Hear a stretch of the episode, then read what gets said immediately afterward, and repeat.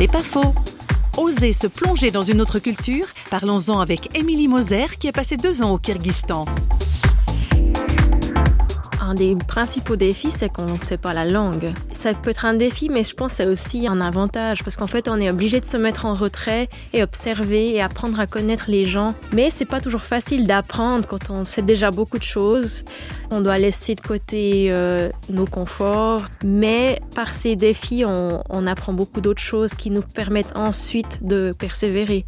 Je suis pas du tout la même personne que j'étais avant.